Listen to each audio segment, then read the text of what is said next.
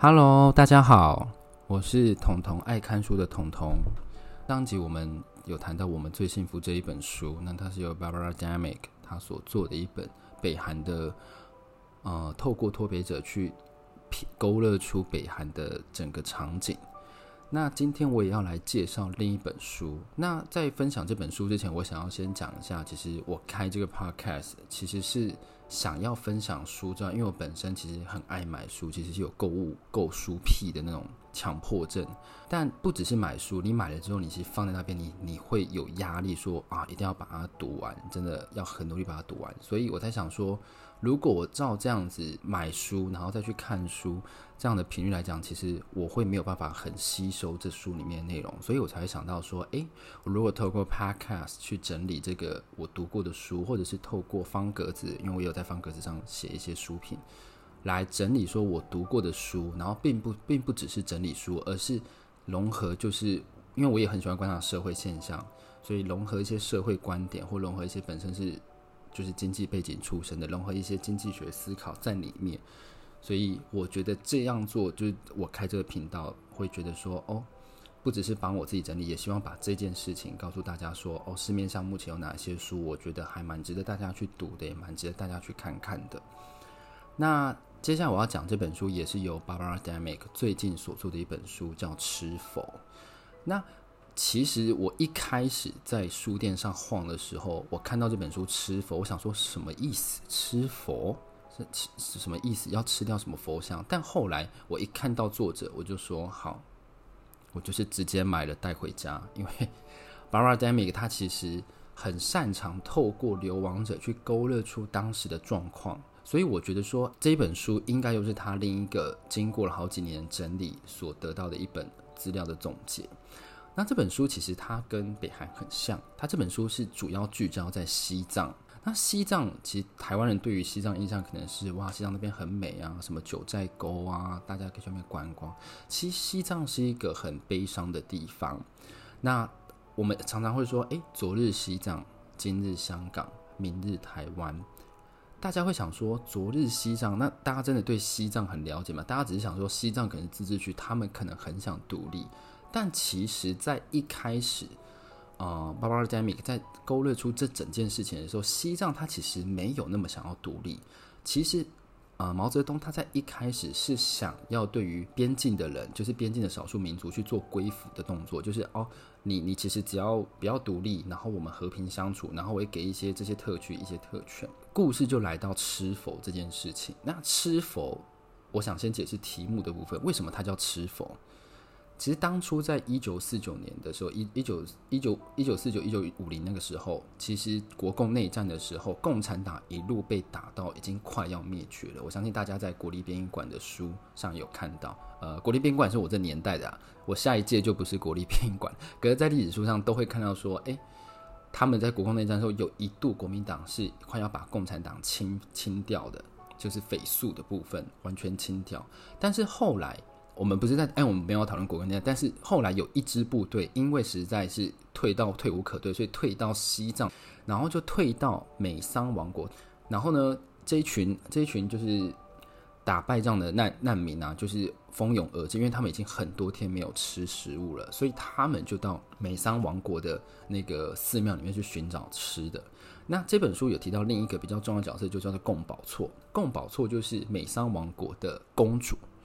美桑王国的工作，所以他就透过他的视角去写说，当时这一群人他来到寺庙里面，因为太饿了，本来是想要跟搜刮他们呃民宅的东西，但后来发现，哎，民宅也没有什么东西，因为他们都是酥酥油啊那些，他们可能吃吃糌粑，他们可能吃不惯，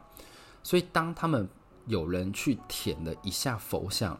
发现那个佛像是用面粉做的，因为他们觉得很甜。就一窝蜂，大家把寺庙里面的佛像都拿进去水里煮，所以才会有这个很有趣的画面。大家都在吃佛像，那、其实对我们来讲，哦，这好像很幽默。他突然发现说有佛像，它是那个面粉做，但其实不然。对我来讲，它其实是对于西藏它的文化的践踏。那其实这只是第一步而已，这其实是他们那时候还没有那么悲惨的时候，真正对于。少数民族开始大破坏的部迫害的部分，其实是在中国自己发生文化大革命那个时候那个时候他们对于少数民族非常仇视，加上啊、我们刚刚有提到他是美桑王国，所以他是有阶级的。那当时文化大革命就是要改革阶，就是要没有阶级这件事情。那为了要剔除阶级这个部分，所以贡宝座他们一家真的是被用得四分五裂，国王、皇后都相继死去世，然后贡宝咒就是流亡到新疆。所以这整件事来讲，其实是非常、呃、悲惨的一件事。其实换个另一个角度讲，有人会觉得，有些人会觉得说，诶，这也是帮助，就是说让这些不合时宜的王国去做解除。那我觉得这种东西是看每个人的观感。那我们再回到。就是中共统治西藏这个部分，那其实中国统统治西藏有一个很重要的部分，其实是做人口清洗。人口清洗就是说，他会移入大量的中国人去占据那个地方，让越来越多、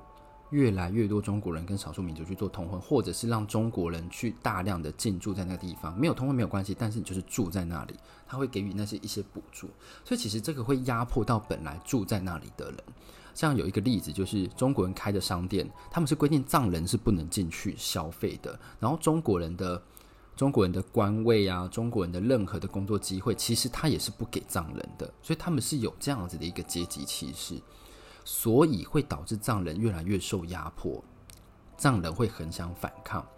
那藏人很想反抗的时候，其实他们手上是没有武器的，所以一开始他们可能是丢丢东西、丢丢鸡蛋。但后来中共发现说，哎，这里越来越不行，越来越。越来越需要维稳，所以他们就可能派出更多的警察进驻这样子，所以导所以让西藏有一段时间是小小的平静。但是我们都知道说，受压迫人民不会让自己受压迫太久。那我们大家都知道说，西藏有一个精神领袖就是达赖喇嘛。达赖喇嘛其实那个时候他已经到印度那边了，他在流亡政府那里。就是流亡西藏政府那里，那其实啊、西藏人还是可以透过某些资讯去接收到达赖喇嘛所给他们的这些精神喊话。那达赖喇嘛是说不要杀生啊，什么什么之类的，就是不要造成冲突，要和平抗争什么。但是因为达赖喇嘛他其实不在中国境内，所以他没有办法体会说当时受压迫人，他们可能有时候藏人被毒打却没有人发现，中国人可以恣意妄为这样子。所以当时在寺庙里的一群僧人，他们就发动了一个我们历史上非常著名的事件，就是自焚。因为他们第一个，他们为什么要自焚？第一个，他们没有办法杀生，所以他们唯一能让别人感到痛苦，就是只有自己，所以他们会透过自焚去抗议。那中国对于这个自焚的处理方式，我觉得也非常有趣哦。因为当时自焚完之后，有时候你不是一烧就死，有些人是烧的半生不死。中国就拿那些。烧的半生不死，他们强制说你们不能把这个死这个这个人再走，他要带回去，他带回去他们中国内部去做治疗。那这个被治疗的人，因为他已经其实基本上已经半生不死，但所以他就是必须得接受中国的命令，他就会变成一个中国的宣传说。啊，中国其实对我很好，就算我这样自焚，但是其实他们还是给我最好的照顾啊，所以大家要相信中国，他们一定会信守他们承诺，所以就变成另一个维稳的大外宣。其实中国它其实在统治西藏的时候，他并没有真的想要跟这个西藏人去做和谈，或者是给你一些权利，没有，他要让你看到的是表象，他要让你看到是说你在我的统治下会过得多好，所以你就是 follow 我，你没有要任何意见，所以这点其实是。在民主国家来讲，我们没有办法想象，但是我们是可以有所警惕的。今天，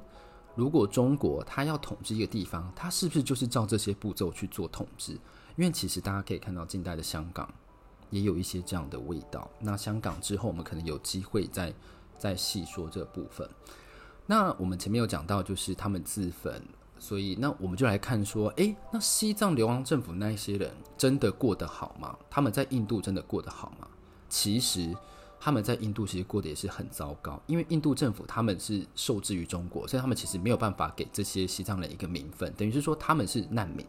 西藏流亡就是他们是难民，然后他只给他们一块非常荒芜的地方，但这些荒芜的地方就让这些这些人自己去开垦，西藏流亡这边去开垦，其实是非常艰苦，生活条件非常糟的。所以芭芭拉·戴麦克他有特别讲到，跟我们最幸福是一样的状况。北韩人他到南韩的时候，他就觉得说。他可能不适应，他只能做这些特定的工作，所以他可能就想回去。诶，我们换个角度，到现在的西藏流亡政府那里，大家现在都知道说中国好像很强盛，内部好像很很多电器啊什么什么，所以会导致越来越多流亡的西藏人想要回去中国，因为中国也鼓励在西藏境内的西藏人去发送一些讯息给流亡者、流亡在外的藏人说：“你看，我们现在有机车、有洗衣机、有什么？你们那边有吗？”所以会导致越来越多人回去，但回去是真的好吗？那个 Barbara Demick 这一次，他是实际有隐藏自己的身份到是到那个阿坝那边去做探访。那因为当时刚好又遇到有藏人自焚，有僧侣自焚，所以他没有办法很实际的看到。大家都是非常平稳的，非常非常安静的，好像就是很多军队驻扎在那里，你感觉不到任何的气息。这是比较我觉得比较可惜的地方。整体来讲，我觉得我们今天把这个经验套在台湾来讲。我们都会觉得中国它一定是非常强盛，它一定有很多很好的地方。但换个角度想，其实它对于我们台湾来讲，它是一个封闭的网络体。我们真的看到中国的全貌了吗？我们真的有办法看到中国的全貌吗？我们是不是要去发想说，台湾大家会觉得台湾现在目前这么乱，是不是因为我们是资讯透明的国家？我们是一个资讯透明的网络，所以大家可以很轻易的觉得说，啊，台湾怎么那么多什么什么的。可是，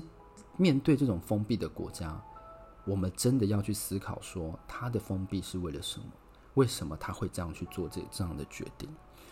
那这点就是我觉得西藏议题是一个蛮好的议题，也希望就大家可以如果有个人的观点的话，也可以跟我去做讨论。如果你对这本书有兴趣的话，建议你真的可以去买回来看。因为这本书现在放在成品书店的架上，一直都留很多本，我觉得它销路可能不好，我很怕它没有再下一本书，所以我希望大家就是赶快去把它买回来，好不好？那今天的节目就到这里，那我们下次再见。